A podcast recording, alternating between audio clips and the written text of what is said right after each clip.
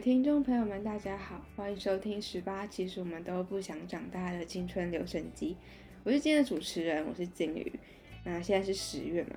十月的时候，呃，因为配合十月十一号的国际女孩日，还有配合十月中的台湾国际女性影展，那十八在十月就将主题定为“脸红心跳的小事”，会带着大家去讨论像是女生的月经，或是从女生的角度去看爱情等等的议题。那今天留声机呢？因为我自己国中的时候是念女校，就想跟大家分享那些女校会发生的有趣的小事情，跟我自己呃在念女校之后的心得。除了我之外呢，因为我自己就有国中念三年，所以我找了一个比我更资深的 女校就读者，然后她是我妹妹，她是金宇的妹妹，我们让她介自我介绍一下哈。Hello，我是金宇的妹妹。我是小丑鱼，跟大家说，他刚才在开录之前就用手机查了 最可爱的鱼，然后要取他自己的名字，然后后来还是选择小丑鱼。那我是从国中时候念三年的女校，然后呃，小丑鱼呢，他是从国中到高中念了六年的女校。那当初为什么我们会去念女校？没有没有，为什么啊？因为就是地方上的优良学校都是女校，对，就是我们的环，我们刚好在居住的这个环境，就是国小到国中会考四中嘛，然后刚好其实女生第一志愿都是女校，就是有一所女校这样子。我记得我那时候刚开始的时候，我没有想要去念女。这所女校，我就觉得去一个全部都是女生的地方很奇怪。你有你有这样觉得吗？我没有哎，我其实觉得好像她是不是女校对我的学校选择好像没有加扣分项。所以那时候不会觉得，就是当你班上所有的人都变成女生的时候，很奇怪。还是因为那时候我已经在女校，你就觉得还好？对啊。因为大部分的大部分的小学同学也，小学同学女生的小学同学也都是念那个学校，所以就觉得好像没有没有怎样吧，应该也还好吧。好，那那你进到女校最大的就是你觉得最大的冲击，或是你最意想不到的事情是什么？有吗？好像还好。好，我记国中的一些事情我可能已经忘记了，国一的时候发生什么事情我可能已经忘记。我印象深刻是那时候进去是那个什么迎新，嗯，然后我们在礼堂，就是不管是玩游戏或什么，那整个两个小时时间都吵到爆炸，嗯，然后那时候突然觉得女生吵起来真的很可怕，就是那个分贝之高。哦，所以可能是对于疯女人的那个 样貌有一个新的认识，就大家会完全没有任何的那个包袱，嗯，超就很可怕那种。哦，然后还有，我记得我第一天上学的时候，就是我刚好被叫去搬课本，然后那时候课本不都在校门口那边，这样，嗯嗯嗯，然后我的教室在我那一，就是在最里面，走廊的最尽头，嗯，然后我们班五十六个人，然后我就从从那个校门口搬了五十六本课本搬到教室，然后才突然觉得，现在开始我要开始搬课本了，我要开始搬重物了。哎，可是小学的时候也没有特别那个吧？我觉得小学的男女生的体格好像是差不多，差不多对啊。嗯，哦，我记得我小学的时候，我们班女生体育都很好，所以 我们我没有特别这个对于男女体格的理解。不过刚进女校的时候，其实我是感觉好像大部分的人就比想象中的友善的感觉，就它有个过程，一开始觉得。哦，大家都好友善哦，觉得念女校真棒。然后会后来再进入到下一个阶段，就是发现说，哦，原来人就是表面跟内心是有一点不同的。你是遭遇什么事情会讲这也也没有，就是一种综合观察，就发现说，嗯，对啦，就是大家表面跟内心，就可能一方面是女生是一个因素，然后呢，你国中时期在经历一种转换是一种因素，就是大家。不会像小学时期这么的单纯，这样子。因为我觉得，我觉得大部分的人如果说他念女校，其实大部分在讲高中。然后其实我觉得国中这个时期念女校是一件蛮特别的事情，因为国小的时候其实男生女生没有分那么清楚，然后其实到国中突然开始大家可能发育，可能怎么样，结果那个时间其实你是跟一群女生在一起的时候是跟你高中的时候是不太一样。嗯，而且我。我们那个，我们那个，因为就是念那个私立传统的女校，国中的时候，嗯，其实那个班级人数是非常畸形的多啊。对，所以那个，我是我们班五十六个哎，我们班好像五，反正就五十几个，后来有人转出去了，反正就是非常畸形的多啊。那个社群之复杂，派系之多元，可不是三言两语可以解释的。等到高中班上就人就挺少的，就三十个，后来陆续转出有二十出头的。嗯，其实那个就是就觉得还很多这样，所以可能人数是一个因素。很多人都会说女校是不是都很就是会有很多什么排挤事件？你觉得有吗？嗯，女校的排。其实我觉得是要看班级诶，像我自己是还好。对啊，其实这真的是看人啊，就是。也也不是说有男生就不会有人排挤，对啊，我觉得应该说女校其实大家更愿意去，比较喜欢，比较会更愿意去表达自己的想法，就是讲什么好像都会稍微直一点？嗯，可能吧。那在女校有没有什么就是你觉得男女合校不不会发生的事情，就那种蛮比较有趣的事情？像我我我一向都记得，因为我那时候念国中的那个女校是。我们体育课是要换体育服的嘛，然后那时候就是可能体育课完大家回来要换换成制服的时候，然后可能下一节我记得是理化课，然后我们理化课是一个男老师，然后就会有一个很好笑的画面，就全班都在里面换换制服，然后理化老师他就要站外面，然后背对教室，然后等我们全部换好之后，就有人去说老师你可以进来了这样。对对对对，有这件事情。哦，然后还有我们国中的时候是就读一个有一些表演性质活动的班级，所以所以就就是就是我们有那个表演服啊，那表演服的穿戴好像非常的麻烦啊，就是不管是做什么事情都很麻烦，所以到大家如果有一些表演或比赛，就是会全班一起在那边换衣服，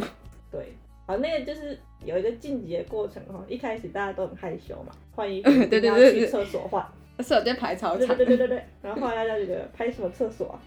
也不是很介意，然后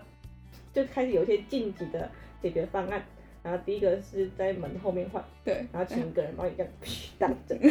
然后呢，还有在那个布幕后面换啊，荧幕，对，然后投影幕后面啊，扫具柜里面啊，桌子下面啊，什么什么这样子，或者是拿外套这样遮遮而已啊。然后哦，还还会一定有那个，就是国中的时候有那个制服裙子，然后那个就是给你换那个裤子用的，就是套在外面，然后里面可以换裤子。对对对对。嗯。晋级的最后一个阶段就是连窗帘都不拉，直接在教室里面换。对。嗯。我觉得其实，在女校里面，男老师还蛮可怜的一群人。我厕所稀少。对对对，我记得我高国一的时候，那时候。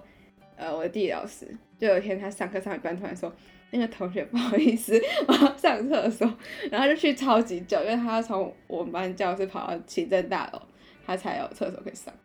这几乎是那个哎，就是关键少数里面那个他为了要上有色人种厕所要跑一个 不知道什么一公里之类，然后跑回来，你怎么去那么久？然后他就开始发飙这样子。那那你觉得，你因为你念国中跟高中的女校，你觉得有有什么差别吗？啊，有什么差别吗？我觉得国中的时候，其实你这个人是没有长成的，就是你不太确定你自己到底是什么样的个性，然后适合当什么样的人，嗯，那种感觉。所以你一下子进到女校，其实有些人会觉得，可能就跟你一样的人太多了，或是。社群不一样了，你会觉得不知道怎么扮演你的角色，所以我记得在国中的时候，就是会有很多，呃，特别去把自己弄得很男性化的女生，就是会就是剪剃头啊，然后穿的比较男性化或什么之类，这不是一件不好的事情，这是一件还不错的事情。你在找你自己是谁，但是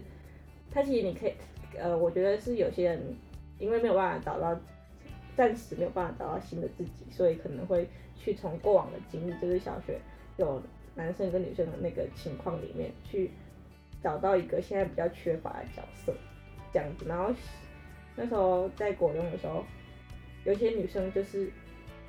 就是他们会非常崇拜那些就是剃剪头对对对对对对对。这样的为之疯狂，尤其是因为我们那个学校是国中、高中一起对对对对，六年的，然后就是可能高二、高三的剃头学姐，然后可能有一些就很多迷才华妹，那对对种对对对对对对 但是我觉得也有可能是因为在都是女生的团体里面，大家就是有时候好像就说势必好像就要有一个人去出来扮演比较男性的角色，嗯然后就会有人去做这件事情。但是我觉得不见得是说他，不管是说从形象来看，或是从什么来看，不见得是他真的是那个样子。但是在一个团体里面，好像就是会有一嗯这一两个人出来，但这也不是说不好啦，就是一个现象而已。高中的时候大家就我觉得就某种程度上长长成了，就是比较知道自己到底想干嘛。对，所以当然还是会有人就是呃打扮什么比较男性化，就是他就是一个打扮的模式，就没有什么就是还是会有人这样做，可是你好像你不会觉得他很刻意的感觉。哦，嗯就是好像是我真的就是这样子了。可是纯粹是一种以美感的那个角度去为自己做这个打扮，然后也嗯不会有人觉得他特别这样。我觉得这才是正常的情况啊，就是，嗯，如果我们把呃比较男性化的女生从女生的这个群体里面分割出来，不管是给她一些好的标签或不好的标签，其实某种程度上我们都是在讲说，男性化的女生是奇怪的，是一般来说不应该要存在的，是很特别的。其实就是我觉得也不不是一个很健康的心态。就其实遇到一些打扮跟我们传统上认为的女性不同的人，我们很正常的看待她，然后也不觉得她的打扮就是呃某种程度上连接到她内在，这才是一个比较正常的状况。因为哦，我们班有一个同学，嗯，高中的时候，他是也是演那个剃头，然后帅帅的这样，可是他其实心里是一个小女生孩这样，嗯，这只是一种打扮的方式吧。嗯，对但我会觉得，如果你念过像这种单一性别的学校，其实好像会更愿意去接受这种事情，因为你嗯生活环境就是会有这样子的现象发生。对，然后我自己觉得，在国中的时候念女校，其实蛮蛮有趣的议题，就是月经这个议题。因为国中刚好就大家可能就是前面几次接触到这个东西的时候，嗯然后其实，在女校稍微比较开，你可以说在女生团体里面，大家互相比较开放的状态下，我会觉得月经这种东西对我来说，在国中的时候不是一个这么需要去避讳的事情，但是它是它事实上也不用去避讳了。但是在在我不会很明显的觉得，在我高中去念到呃男女合校的时候，其他女生她们对于月经这个或是卫生棉这个东西，其实相对来说是比较嗯不愿意去讲它或是什么的，嗯哼，所以大家就会说，哎、你有没有那个？嗯哼，然后在国中大家就直接说，哎、你有没有卫生棉？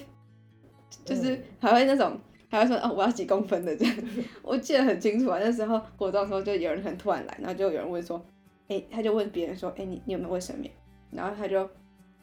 他们还很详细哦，你要几公分的？啊，你都用哪一排的？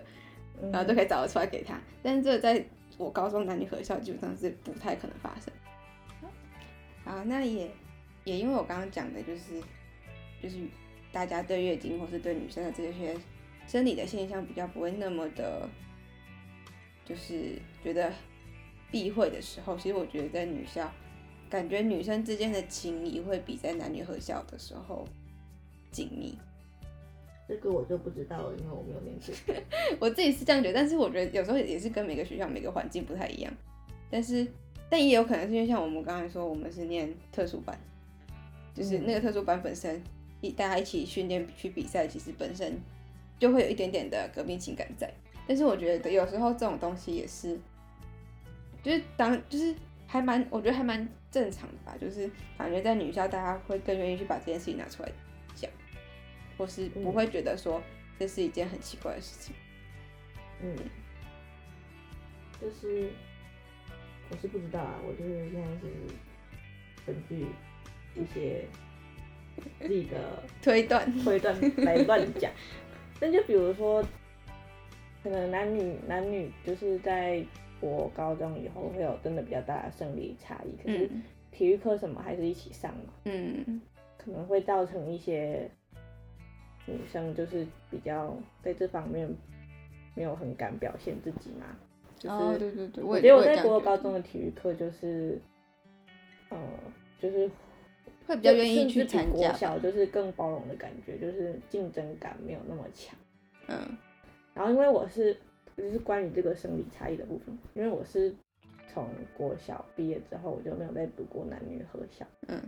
然后我也没有去补习班，对你几乎是，没有什么邻居朋友什么什么干嘛的，你就就是个女生的世界，对，就是完全没有什么在遇到同龄的男生。嗯然后就是高中有时候在社团遇到，才发现哦，原来男生的正常身高是这么高的。哦，原来一七五不高啊，这样子。就觉得哦，原来是这样哦。那那你现在，因为因为我妹她就是今年就要上大一嘛，嗯那你就对于进入到男女合校，你有没有什么感觉，或是你有什么顾虑之类的吗？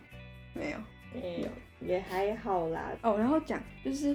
不是很多那个女校出来就会说他们有恐男症嘛？嗯其实我觉得这个东西根本就是完全是一种不太可，我觉得不太存在的东西，因为我觉得你只是单纯因为太久没有接触这样子的人，你刚开始觉得不适应，觉得觉得有点距离感，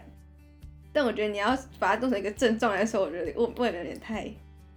太太太夸张了一点吧？是一个那个，可能是一个就是衔接起来。我觉得就是恐男是可以理解，因为像我刚刚讲的，就是就是突然，我就是对我来说，可能一阵子没有看到同龄男生，然后就突然看到一个庞然大物，压迫感是非常强，觉得很可怕、啊。因为长不够高。对啊，然后就看哦，就是大部分的男生都比我高个二十公分的，觉得非常的恐怖哦。就 这种这种恐男，我觉得我可以蛮蛮能理解的。嗯我觉得就是你，呃，女校好像就是有人恐男，有人厌男，然后再来就是有有一些人就是对男生有不切实际的美好会幻想，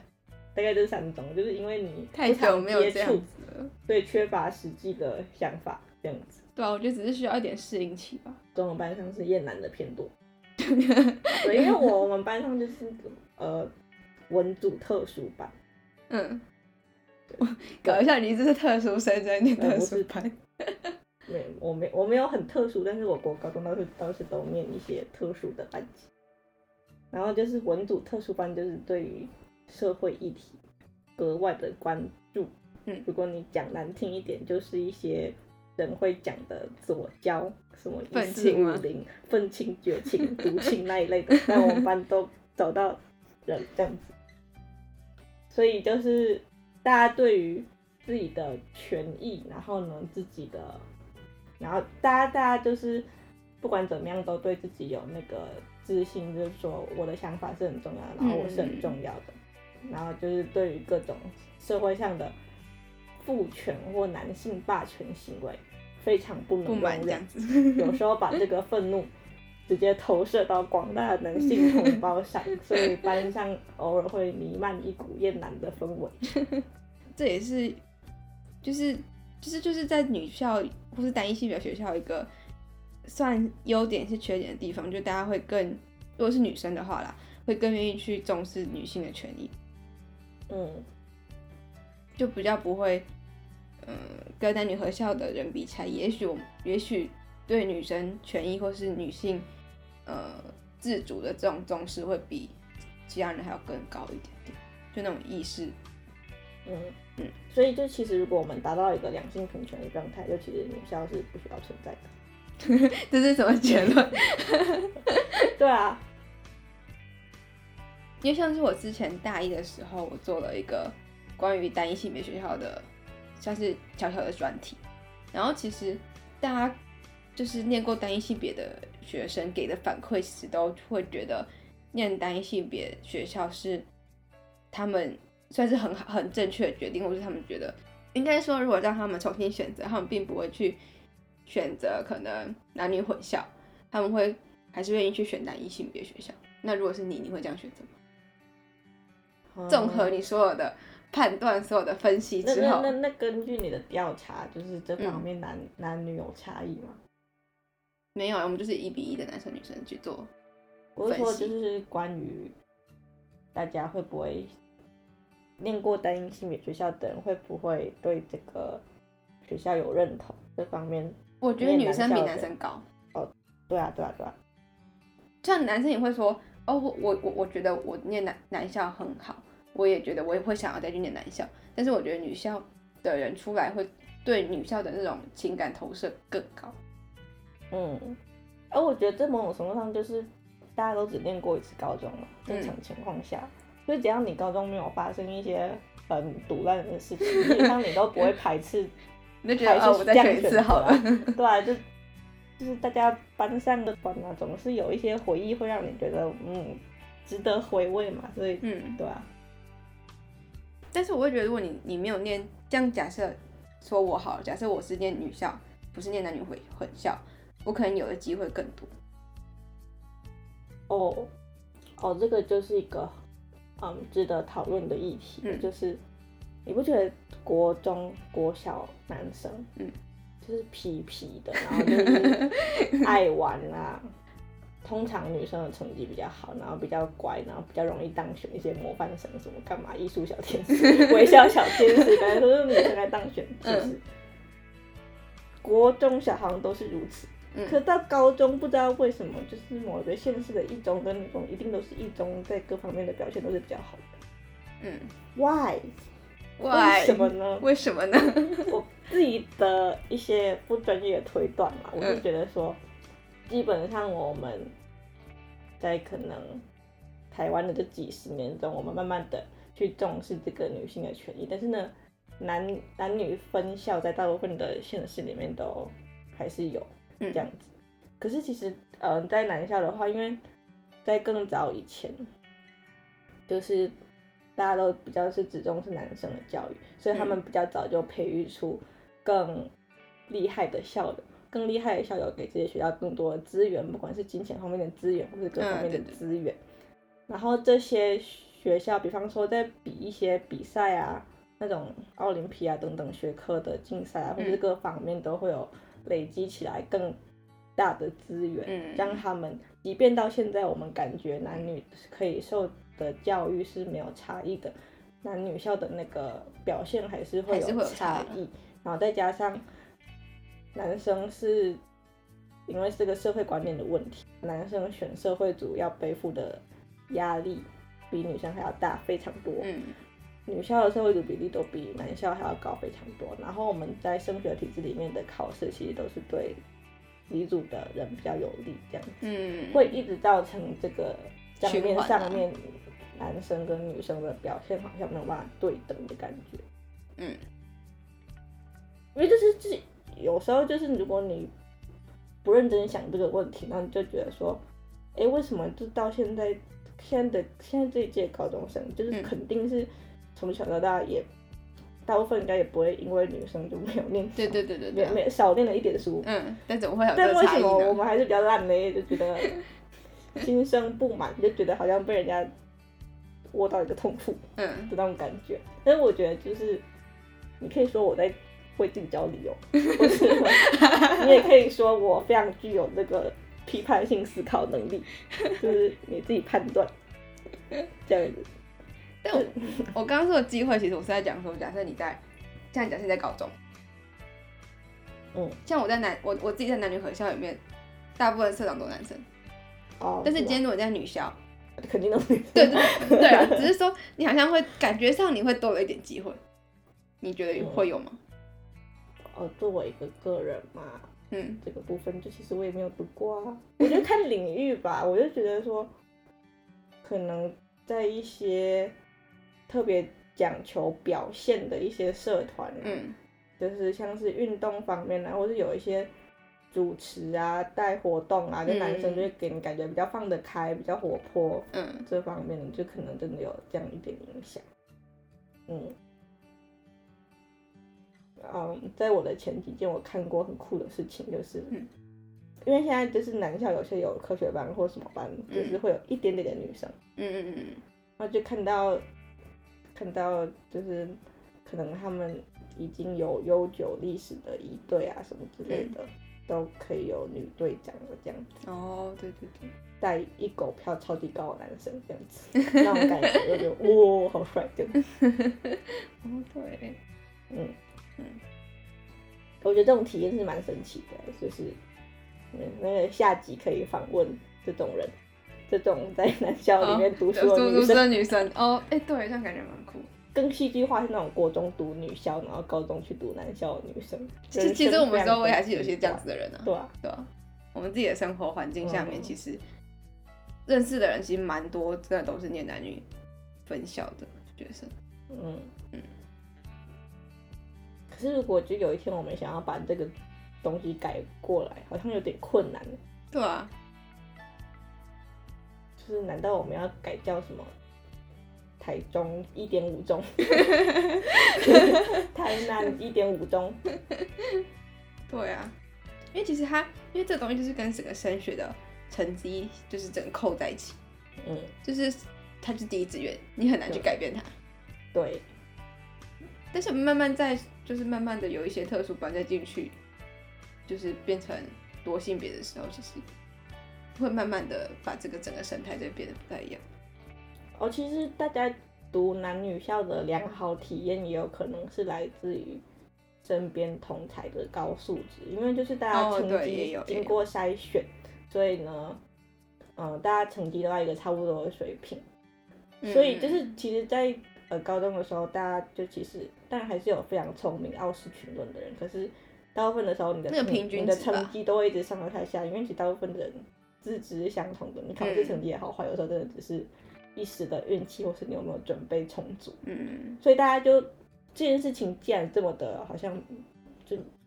呃不是很值得比较的时候，大家就会把注意力转向个人的其他特色跟才华上面，所以在哦这种学校可能更容易就是有一些。你也觉得这个环境你喜欢，对啊，就是更容易大家因为自己的才华跟兴趣而有所结合。嗯，对啊，也是因为我那时候做的专题，其实大部分访问的人还是高中的时候念，就是单一性别学校，也就是他们是国中考，不管是会考什么，反正就是考进去，嗯，就是跟我们比较不一样是，像我自己是念国中的女校，那嗯。感觉其实是不太一样。虽然我们那个国中也是就是考试考进去的，但是还是不太一样吧，就是不是那那时候也不是大家都去都要考这个考试。嗯嗯因为我刚刚问过你嘛，就是如果你你再选一次，你会去念女校吗？呃，这这会会吧？干嘛讲得那么 犹豫不决？什么情况啊？就是如果我今天就你觉得这个这个过程是 satisfying？OK 啊，很棒啊我觉得非常棒啊，嗯，就是班上同学什么的优秀啊，相处嗯起来愉悦啊，都 OK 的这样但是我就不得不说，如果我在一个就是什么第一志愿是男女合校的地方，那我也你也会觉得还不错这样的话，我就也会去啊，对吧、哦，对啊，